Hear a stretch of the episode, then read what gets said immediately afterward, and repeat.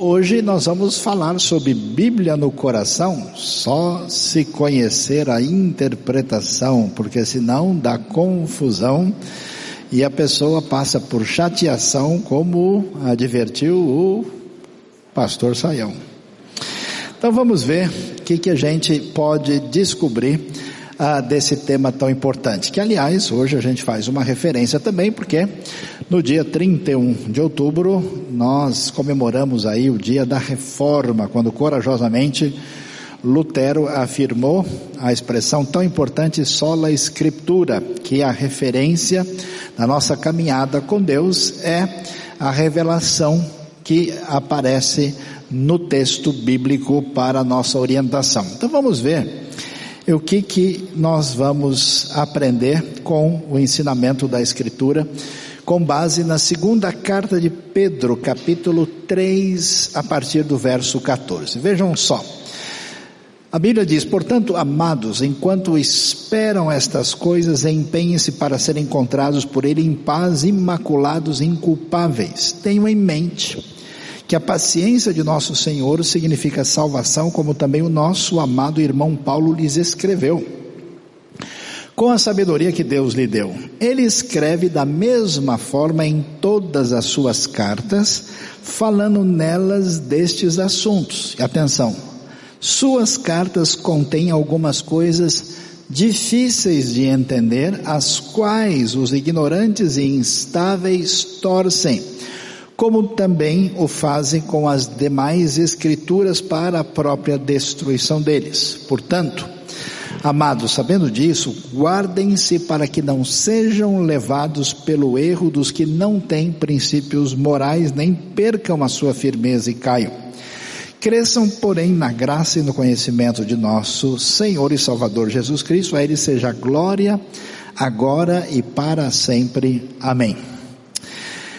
Nós vemos aqui na orientação do apóstolo Pedro uh, algo muito importante que ele está fazendo referência, já que a escrita da carta de 2 Pedro é já num momento mais avançado da cronologia neotestamentária. Quando Pedro escreve, algumas cartas de Paulo já são conhecidas, de tal maneira que ele menciona aquilo que é conhecido dos escritos de Paulo e diz, como nós lemos, que ele tem algumas coisas difíceis de entender que são torcidas pelos ignorantes e instáveis e que isso provoca problemas sérios. No texto diz a destruição deles. Isso é importante porque existe uma maneira bastante popular de dizer que as coisas de Deus são simples. E isso não é verdade. A salvação é simples. Basta crer em Cristo Jesus, arrepender-se dos seus pecados e receber a salvação de graça, pelo perdão que nos é dado em Cristo Jesus através da fé no seu nome. Agora, isso não quer dizer que o entendimento da Bíblia e a compreensão da vontade de Deus revelada a nós seja uma tarefa que alguém pode desenvolver sem uma dedicação e uma atenção especial.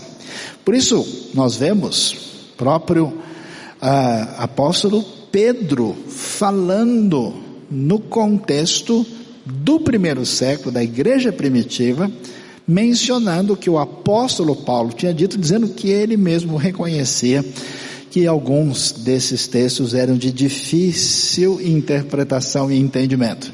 Portanto, é importante prestar atenção direitinho para entender e fazer a interpretação correta dos textos, porque muita gente dirige a sua vida às vezes por um impacto, um impulso emocional imediato ou por uma via meramente mística e às vezes não presta atenção numa realidade de que a vontade de Deus está escrita para o nosso entendimento. Veja que a segunda carta de Pedro, ela tem uma estrutura quiástica, um nome meio estranho, né? Quiástica parece o nome de uma gata do vizinho que apareceu lá em casa semana passada, né? Quiástica vem, né? Como é que funciona? Mas não é o caso. Uh, quiasma significa uma maneira de organizar o texto que foi desenvolvido no ambiente judaico antigo e que era ah, de uma maneira que a gente fala de um assunto na linha 1, um, depois 2, depois 3, depois volta para o 2, depois volta para o 1. Um. Era organizá-lo de uma maneira para a pessoa lembrar. É, isso está ligado com a antiga cultura oral. Então veja que a segunda carta de Pedro começa enfatizando a importância de empenhar-se a diligência no primeiro capítulo, primeira parte, e assim que ela fecha no final do capítulo 3. Ao mesmo tempo, no centro, a discussão era a diferença entre profecia falsa e profecia genuína, particularmente falando da segunda vinda de Cristo. Então, ele menciona no final do capítulo uma profecia verdadeira, junto com o que aparece no 3, e no centro, no capítulo 2, a discussão é o comportamento dos falsos profetas. A carta, inclusive, está em sintonia com o que nós lemos na carta de Judas, que é um texto paralelo de 2 Pedro. Portanto, é necessário interpretar corretamente a Bíblia para que a gente não se atrapalhe e não se confunda. Eu vejo tanta gente sincera, de bom coração, ter a sua vida atrapalhada, complicada por um entendimento sobre o que Deus disse, que Deus não disse, que a pessoa entendeu incorretamente por falta de de orientação e entendimento. A arte de interpretação do texto chama-se hermenêutica. E quando a gente lê a Bíblia, é importante descobrir que a interpretação saudável e adequada é aquela que entende o texto do ponto de vista do seu da sua gramática, por isso é uma interpretação gramatical. Nós temos palavras que têm que ser entendidas como palavra e a interpretação histórica, por quê?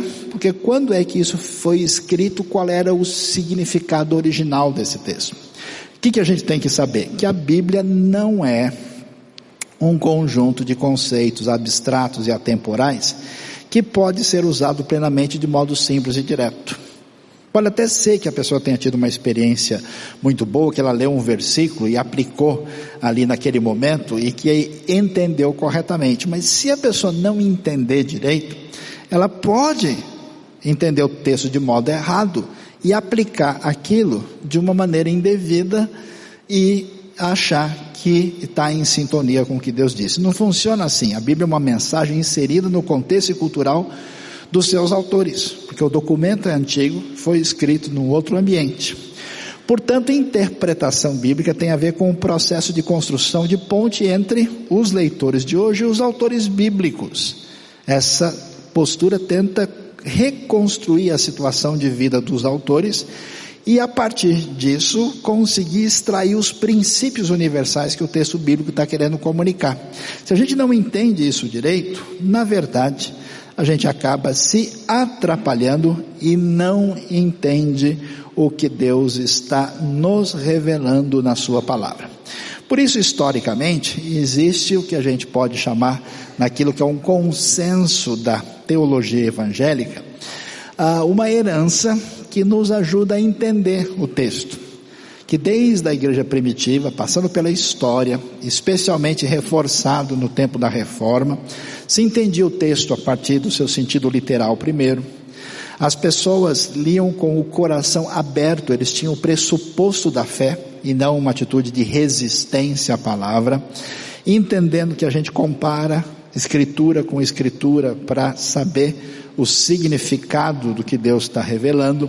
O objetivo era abençoar a vida do povo de Deus, era edificar a igreja, não satisfazer simplesmente uma curiosidade ou a pessoa achar legal um negócio ou outro, e enfatizando que toda a revelação bíblica tem o seu desfecho centralizado na bendita pessoa de Cristo Jesus, nosso Senhor. Por isso, o caminho do entendimento da Bíblia passa por uma palavrinha às vezes difícil de falar, mas extremamente importante, chamada exegese. Né? O que, que é uma análise exegética? O nome pode ser estranho, mas o significado é muito simples e objetivo. A exegese significa extrair o significado de um texto. É a tentativa de compreender o texto objetivamente. Então você pega aquele texto, vai ver quando ele foi escrito, por quem, em que situação, quais são os sentidos daquelas palavras no seu uso original. É o estudo que a gente faz de qualquer texto que está distante da nossa realidade ao qual a gente tem acesso. Então, esse trabalho exegético é muito valioso e, portanto, todo mundo, preste bem atenção nisso, é responsável pela sua vida para ter entendimento da palavra de Deus. Preste atenção, você na sua caminhada vai ter momentos difíceis, de dúvidas, de complicações, de exageros, de desequilíbrios, de desentendimento, de tribulações. Onde é que está a força, o sustentáculo, a base, ou como a gente diz no interiorzão do nosso país, onde é que está a substância do indivíduo para aguentar o tranco? Está na fundamentação que essa pessoa tem na revelação, na palavra de Deus. Quanto mais alguém tem de fato embasamento na Escritura, mais essa pessoa tem condição de enfrentar ah, os diversos desencontros da vida, na vida pessoal, familiar, financeira, em várias áreas. Então, que perguntas a gente faz quando está diante de um texto? Quem foi que escreveu? Porque a gente sabendo quem escreve, quem escreveu, oh, isso muda, né? Como é que eu vou entender? O que foi que escreveu? Que tipo de documento eu tenho aqui? Quando foi que ele escreveu? Foi antes do exílio? Foi depois do exílio? Foi na época do domínio romano? Será que era a perseguição do imperador Nero? Será que era no começo do crescimento da igreja? Onde que ele estava? Era em Roma? Era em Jerusalém? Era numa outra uh, região do império. Como é que isso se deu? Como é que esse texto veio a atingir a comunidade e por que foi escrito? Qualquer texto bíblico tem uma razão porque ele foi escrito e enviado. Eu tinha muitas vezes a intenção de corrigir um, um desvio, um equívoco, alertar, corrigir a conduta, às vezes, da própria comunidade do povo de Deus. Portanto, é necessário caminhar na direção dessa interpretação melhor possível. Como é que funciona isso? A gente começa olhando o texto e vendo a sua gramática. Né? Aliás, no texto tem palavras, então você precisa prestar atenção. Lê o texto. Né? A gente, quando, quando vai assinar um contrato da compra de um carro, né? você não passa batido. Não, peraí, vou mandar para o advogado para ele dar uma olhada para ver se não tem nada fora do lugar. A bula de remédio, a pessoa olha direitinho, quer dizer, pelo menos deve olhar. Né? Ah, um contrato que ele vai fazer sobre qualquer negócio, né, de compra e venda, duas empresas, ele tem que olhar direitinho. Então imagina o texto bíblico, não pode ler assim no tapa, de qualquer jeito, achando que não. O que que são, que palavras estão lá? Qual é o contexto imediato? Quem está escrevendo isso? Por quê? Qual é a motivação? Quer ver uma coisa interessante? Quem lê o texto de Filipenses 4,13, muita gente repete muitas vezes, né? Posso todas as coisas naquele que me fortalece. A pessoa acredita que ele pode ficar endividado, que ele pode comprar um carro que ele não tem condições de pagar, porque ele pode tudo. Mas o texto não significa isso, significa exatamente o contrário disso. Porque Paulo está preso, ele está na cadeia, ele está se alegrando no momento de dificuldade, ele está dizendo posso tudo, quer dizer, posso enfrentar tudo quanto é tipo de situação, inclusive ser preso por causa do Evangelho. Então, se você não entendeu quem escreveu, por quê e quando escreveu, você entendeu errado. Então, esse é o sentido.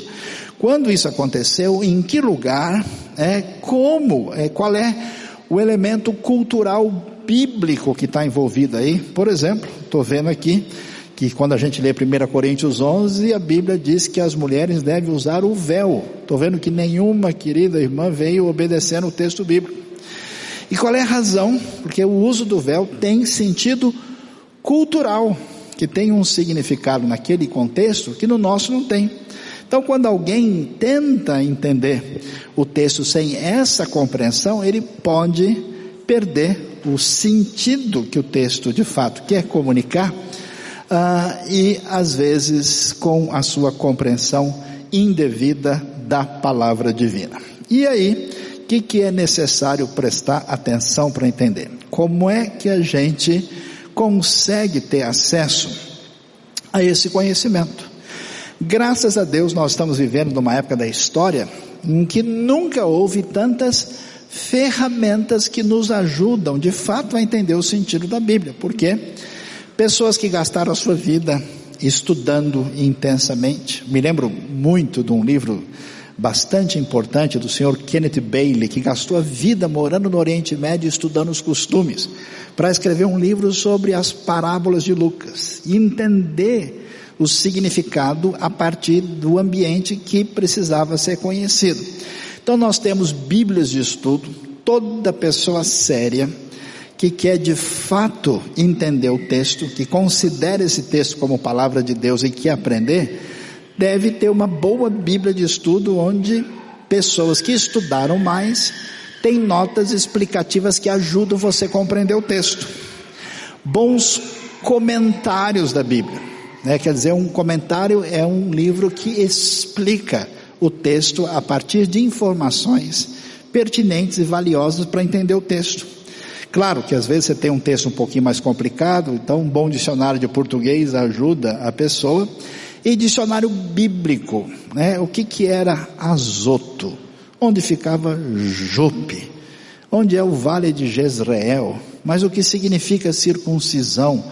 Todas essas coisas, para você entender, um dicionário ajuda e às vezes até um bom dicionário de teologia do Antigo e do Novo Testamento. E a grande verdade é que hoje nós temos softwares, bons programas e até sites na internet e aí é preciso saber o que é confiável, o que, que não é, o que, que é explicação adequada e o que, que é viagem na maionese, né? Para a gente saber direitinho. Esses softwares ajudam a pessoa a entender. E para quem quer se aprofundar mais, né? Aqueles que querem falar em línguas estranhas, dessa vez não pelo espírito, mas pelo estudo mesmo, né?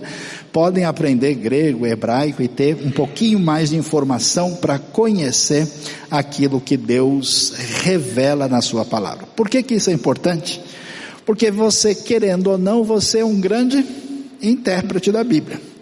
A pergunta é se interpreta direito ou não. Todo mundo interpreta, não tem jeito. Você lê o texto e você vai considerar esse texto de alguma maneira, você vai fazer alguma coisa com ele. E eu já vi tanta gente com a vida complicada, com dúvidas profundas, com o coração magoado, cheio de culpa, até com problemas psicológicos, pelo entendimento errado de um texto que essa pessoa teve. E quais são os principais caminhos perigosos de interpretação bíblica que complicam a vida, como a gente vê, por exemplo, aí Pedro alertando do pessoal que não estava entendendo os escritos de Paulo. Primeiro, o caminho da alegorização do texto. Em vez da pessoa entender que esse texto foi escrito com o propósito de ensinar uma determinada uh, doutrina ou prática necessária, a pessoa faz o quê? Viaja na maionese, ele mistifica tudo.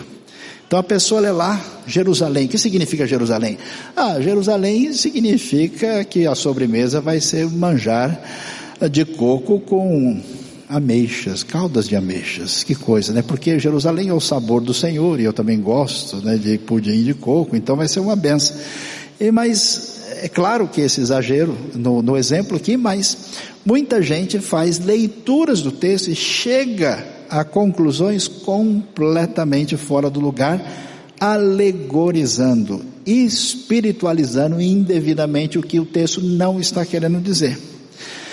Se tem problema nessa alegorização, né, como eu já vi o pessoal falando de Abraão, que encontra o seu sobrinho Ló, e leva os 318 homens nascidos na sua casa para libertar o Ló.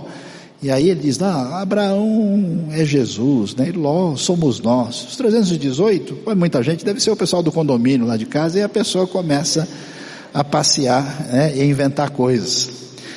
Do outro lado, tem gente que faz uma interpretação literalista. Não, a Bíblia, a palavra de Deus, o que ela diz, ou é assim e acabou. Não é desse jeito. Tem textos que são literais, outros textos não são literais, nunca tiveram o propósito de seres. Tem textos poéticos, um livro como Apocalipse é cheio de simbolismo. Quando a gente vai ver, eu me lembro de uma vez um sujeito estava brigando, né, querendo dizer que tudo era literal, eu perguntei para ele, mas a Bíblia não disse se a tua mão pecar, é melhor você cortá-la? Ele falou, não, mas nesse caso é diferente. Eu falei, com certeza, né, senão nós estaríamos perdidos, né?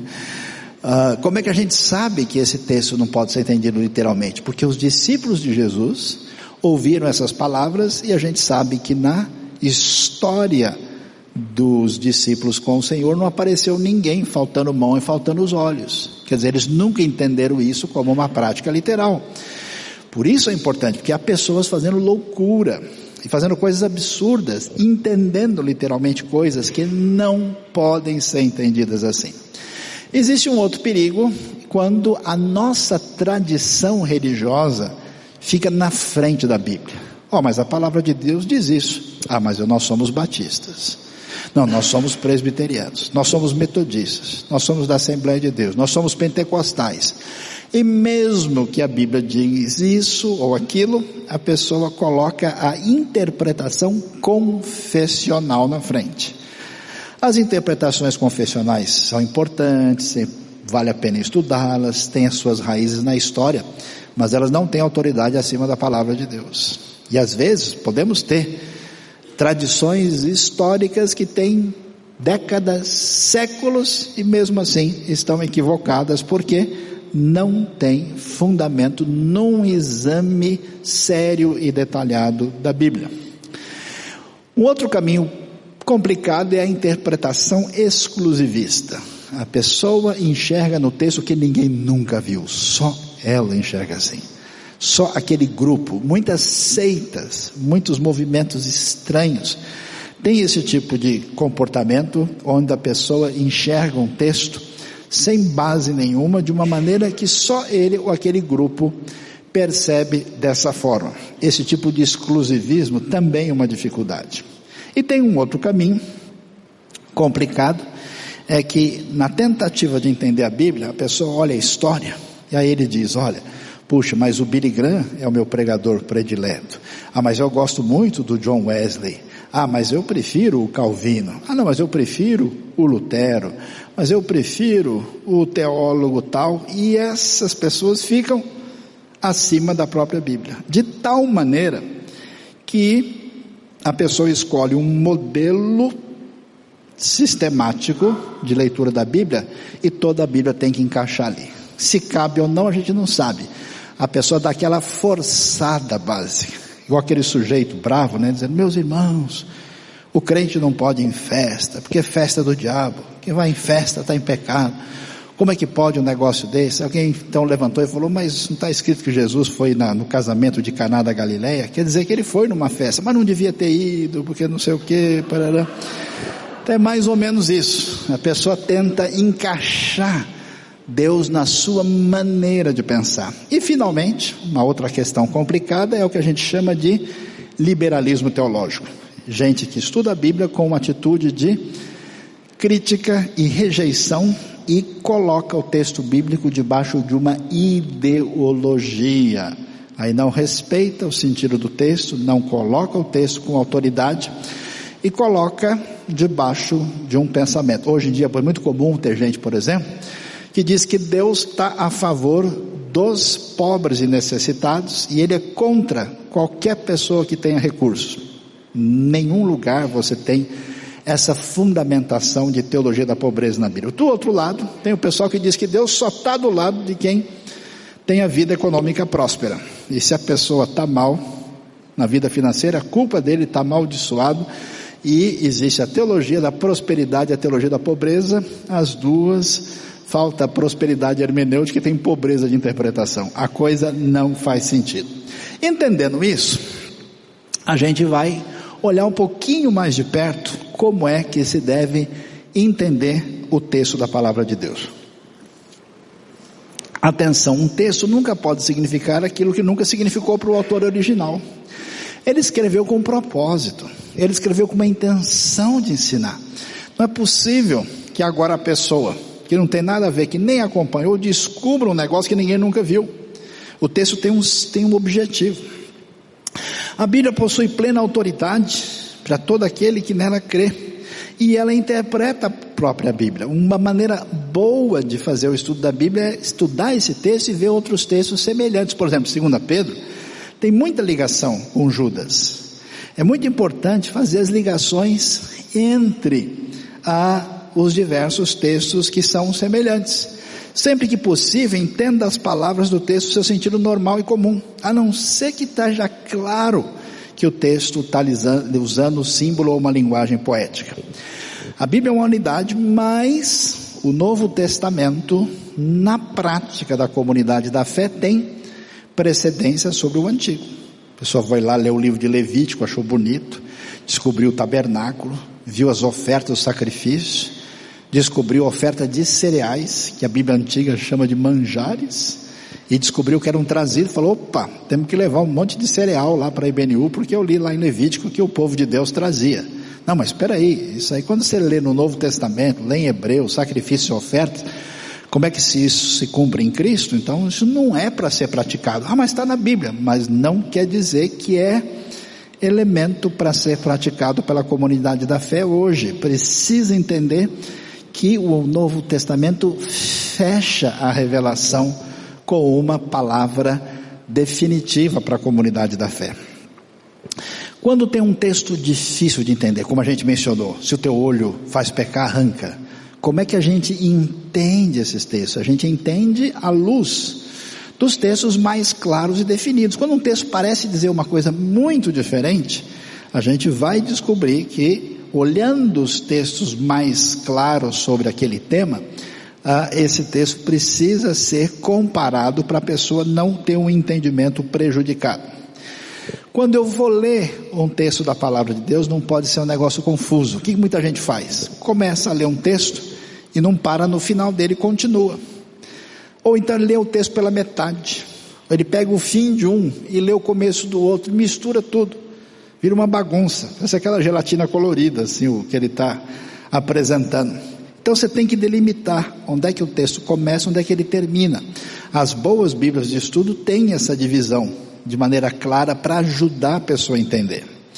Lembrando que essa revelação bíblica é progressiva. O que vai acontecendo é que vai tendo uma amplitude e um entendimento maior de Deus na direção do desfecho da Bíblia no Novo Testamento. E a pessoa precisa saber disso. A linguagem da Bíblia, muitas vezes você vai ver uma pessoa dizendo, mas a Bíblia é um livro inexato e ultrapassado porque não, ela não é científica. Imagina só, diz lá que o sol parou, todo mundo sabe que o sol não para. É claro que o sol não para, no sentido da análise astronômica do que está acontecendo, mas aos olhos do observador comum o sol parou. Assim como a gente diz, olha, o sol nasceu hoje às seis da manhã. E não quer dizer que ele estava em algum hospital, alguma coisa assim. Isso é a linguagem do senso comum que precisa ser entendido. Examine o contexto histórico, cultural, literário, para entender o texto direito. Lembre-se de que os autores da Bíblia, eles sempre escreveram sabendo que Deus fez milagres e agiu de maneira sobrenatural. Que às vezes você vai pegar um livro e não sabe a origem dele, ele começa a explicar: não, não é que Deus abriu o mar vermelho, é que na verdade houve uma vazante, o mar baixou. Não, na verdade não é que Jesus andou sobre as águas, é que ele sabia fazer, né, algumas práticas mágicas. Isso é claro que não é o ensinamento bíblico. A Bíblia mostra que Deus agiu na história e o que acontece no ministério de Jesus e em vários outros textos são milagres, a perspectiva do texto é sobrenatural. E mesmo que na Bíblia existam algumas tensões, por exemplo, Deus é um Deus só, mas ele existe na pessoa do Pai, do Filho e do Espírito Santo. Jesus é totalmente divino, mas é totalmente humano. A palavra de Deus são palavras humanas que são entendidas na gramática do dicionário, mas também são palavras divinas. Mesmo que haja essas tensões importantes, não quer dizer que a gente vai imaginar que a Bíblia está cheia de contradições e de coisas que não têm sentido e que Paulo fala uma coisa num lugar e fala o contrário no outro. Não, a coisa tem lógica, não é um monte de contradições absurdas. Portanto, quando a gente quer crescer espiritualmente, ter base na nossa Bíblia, na nossa vida, a partir da palavra de Deus, é importante ver o caminho da prática da interpretação. O que, a gente deve fazer? Você pegou o texto, você escolheu, faça o favor de lê ele com atenção. A coisa mais básica na vida chama-se observação. Leia uma, duas vezes, três. Eu conheço até gente assim que gosta, né, de grifar, de marcar. Alguns até usam canetas de cores diferentes. Coloca uma pergunta aqui, depois vai avaliar. Né? Ele observa e presta atenção no texto com base nas orientações que a gente já mencionou aqui. Aí ele vai precisar entender o conteúdo original. Aí quando ele tem uma boa Bíblia de estudo, um bom comentário, ele pode ter acesso ao entendimento da exegese. Que coisas são importantes que eu preciso saber para entender esse texto aqui? Aí você tem essas informações. Entender o sentido do texto, vamos supor que a gente está falando do anjo de Deus, o anjo da guarda, o anjo do Senhor acampa-se ao redor dos que o temem e os livram. Ixi, anjo do Senhor tem algum outro lugar? Bom, o que, que a Bíblia fala sobre anjo? Como é que são os anjos do ministério de Jesus? No livro de Atos aparecem os anjos. O que, que Hebreus fala? Quem são os anjos? A pessoa precisa olhar, porque você sabe que a coisa é tão maluca que hoje em dia tem gente que diz que para ter a vida espiritual boa tem que trocar o seu anjo da guarda. Diz que o anjo cansou, né? e a pessoa vai por um momento em que ele tem a troca do anjo. Então, não sei se tem algum, mas vai que um anjo chega atrasado, um anjo mais assim, né, displicente, um anjo sem relógio. Aí a pessoa vai, tem gente conversando com o seu anjo e até gente que pratica algum tipo de veneração ao anjo. Nada disso é bíblico. A pessoa precisa entender. Uma vez que ela entendeu, compreendeu, comparou, e está bem alinhado o que deve ser entendido, agora pode colocar em prática. Agora dá para aplicar, dá para saber. Quanta coisa que Jesus diz que as pessoas leem fora de contexto e entendem devidamente. Aí na hora de praticar fica difícil. E aquilo que você aprendeu e sabe não pode ficar só com você. Portanto, todo o entendimento correto da Bíblia vai virar uma mensagem, uma aula que você pode compartilhar com outra pessoa. E depois você pode crescer na sua capacidade de pregar, de ensinar, porque todo mundo é chamado. Ah, o conhecimento não depende de uma pessoa, não depende de alguém que é o, o, o guardião do entendimento, depende da caminhada sua correta com a palavra de Deus para que você aprenda a dividi-la com os outros. Olha como isso é importante. Quando a gente estuda escatologia, o fim do mundo, quase todo mês eu recebo um monte de perguntas sobre isso. A gente ouve falar do vale do Armagedon, a batalha final, o fim do mundo. Como é que é essa história? Armagedon é uma expressão que significa a montanha de Megido, de Megido, o vale de Megido. Por que que a Bíblia no momento final da batalha vai mencionar esse lugar? Porque quando a gente estuda a história, a geografia, o significado do lugar, a gente vai descobrir que esse era o lugar onde todas as grandes batalhas antigas da história bíblica aconteceram. Rei Josias morreu aí. Tivemos batalha até dos egípcios na ocupação da terra durante um certo período. Todas as guerras, porque esse lugar era muito especial. É um vale extremamente fértil, numa posição muito valiosa, o Vale de Jezreel, o Vale de Megido. Quando a Bíblia fala dessa batalha, que ela não dá detalhamentos, ela vai evocar a referência que tem a ver com as batalhas decisivas no lugar decisivo da história antiga. Aí você pode ver onde está Megido como um lugar de excelente observação, uma cidade importante do reinado de Salomão, conforme 1 Reis 9, versículo 15, e que era fundamental estrategicamente na terra de Israel em função da sua localização geográfica. Aí você entende por que a batalha final, que não necessariamente precisa literalmente acontecer lá, ela se fundamenta no vale de Megido, na montanha da cidade assim conhecida. Você tem uma informação histórica, geográfica que faz diferença do seu entendimento da palavra de Deus. Diante disso, a pergunta é: qual deve ser nossa postura? O que, que muita gente faz? Terceiriza a sua vida de conhecimento espiritual. Ah, não, eu conheço o pastor lá, um amigo, um professor, eu, qualquer coisa eu pergunto para ele. E a pessoa não examina. A responsabilidade é sua, é nossa. Ah, não, eu pergunto pro, pro saião. Saiam desse comodismo. Nada disso. Ninguém pode ser a referência do nosso entendimento, da nossa consciência. Olha o que a Bíblia ensina. Quando o apóstolo Paulo, chegando na cidade de Bereia, chegou à sinagoga e as pessoas estavam esperando a chegada do Messias, e ele foi falar, os bereanos falaram, bom, aí está o apóstolo Paulo, aí está o, o rabino Shaul, ele sabe de tudo, quem somos nós para discutir com ele? Ele é o cara. Não, olha o que eles fizeram. Atos 17.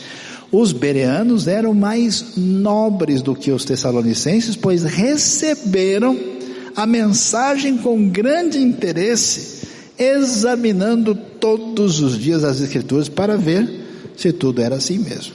É a sua responsabilidade. Meus queridos, sabe como isso é sério? Vocês não fazem ideia como movimentos malucos procedimentos indevidos, conseguiu levar um monte de igreja, gente de igreja cristã para ser cúmplice das coisas mais absurdas da história. Por exemplo, quando o movimento nazista começou, no contexto alemão ah, e europeu, muita gente de contexto de igreja evangélica seguiu junto. Estava sendo prometido para eles que nós teríamos um milênio vindo de Deus para se instaurar a paz e a ordem no mundo através do líder político daquela época. E muita gente entrou de gaiato no negócio. Pouca gente ofereceu resistência, e não é só o único exemplo. Tem gente que se entrega a uma série de ideologias, de erros e até seitas malucas e, e comportamentos perigosos na sua vida, inclusive de saúde por falta do entendimento da palavra de Deus. Examine, preste atenção, leia, você precisa ter a sua responsabilidade de entendimento das coisas de Deus perante Deus. Eu não vai perguntar qual é a sua denominação, que igreja, quem você seguia. Ah, você deu o seu número lá na IBNU para receber as mensagens no WhatsApp? Não vai ser essa a pergunta que Deus vai dar. A pergunta não é essa que vai ser feita. Você é responsável. Para você perceber como isso é sério, vejam só, só alguns dos textos mais mal entendidos. Tem gente que acha que a gente não pode ter opinião crítica sobre nada. A Bíblia fala: não julguem para que não sejam julgados. Mas isso é um absurdo. É claro que o sentido do texto não é esse. O texto não está dizendo para você ver uma coisa absurda. Ó, oh, aconteceu um estupro. Ah, quem sou eu para julgar? Como assim? A Bíblia está dizendo que isso é um absurdo, que é errado. Portanto, você não pode julgar contra a reta justiça. Mas não quer dizer não julgue significa não emita opinião crítica porque isso é feio. Está errado esse entendimento. Tudo que pedir em meu nome, eu farei. Eu vou pedir que Deus leve o meu vizinho para o céu o mais rápido possível. Não. Não é esse o sentido. O texto pedir meu nome não quer só dizer falar o nome, significa pedir em conformidade com aquilo que Jesus mesmo faria. Não significa só repetir o nome dele e vai dar certo porque sim. Ah, serão salvos vocês de sua casa. Quanta gente eu encontrei na minha vida sofrendo dificuldade. Oh, Deus prometeu que as pessoas da minha casa todas iam ser salvas. Mas acontece que eu tive um parente, um tio, um irmão que ele morreu afastado da fé, como é que Deus não cumpriu a sua palavra? Quer dizer que eu, talvez eu não seja salvo também? Mas o texto não quer dizer isso, é um texto narrativo que conta a história do carcereiro e se cumpre no final do capítulo 16. Jesus disse que ia colocar o pai contra o filho, a mãe contra a filha, várias vezes a pessoa tinha que abrir mão da família por causa do evangelho. Não está dizendo que todo mundo é salvo automaticamente porque é parente. Não é o caso. Posso tudo naquele que me fortalece. Já explicamos, nem precisa repetir. Ensine a criança no caminho que a tradução indevida diz que deve andar. Ah, então se eu levar a criança para a igreja, ela nunca mais se afasta dos caminhos do Senhor. Não é isso que o texto ensina. O que ele está dizendo é que se uma criança aprende andar de bicicleta, uma língua estrangeira, uma habilidade, se ela aprende versículo, cedo ela não esquece, fica na memória dela. Mas que ela vai seguir e vai se dedicar, isso é decisão dela diante de Deus. Não quer dizer que está garantido que todo mundo que você levou para a igreja pequeno entrou nas turmas das nações, está tudo carimbado lá em cima. Não é esse o sentido. Ah, Jesus é o primogênito da toda a criação. Que legal. Quando é que ele foi criado? Não é essa a ideia. Primogênito aqui significa a posição de primazia e o sentido é primogênito sobre toda a criação.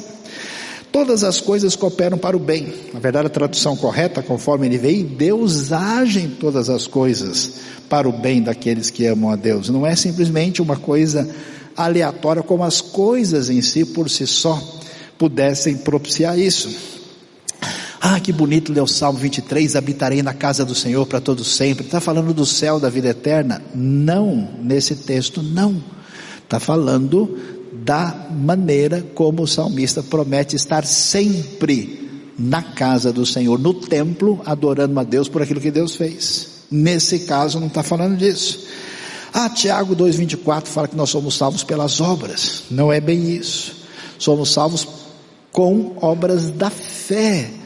Porque a fé não se opõe às obras. Não são obras de justiça para garantir a salvação pelo que a gente faz mas Tiago 2,24 não está em oposição a Romanos 3,28. Ou seja, apenas a gente tem aqui nove textos que geralmente são entendidos equivocadamente por gente que não entendeu o sentido correto do texto bíblico.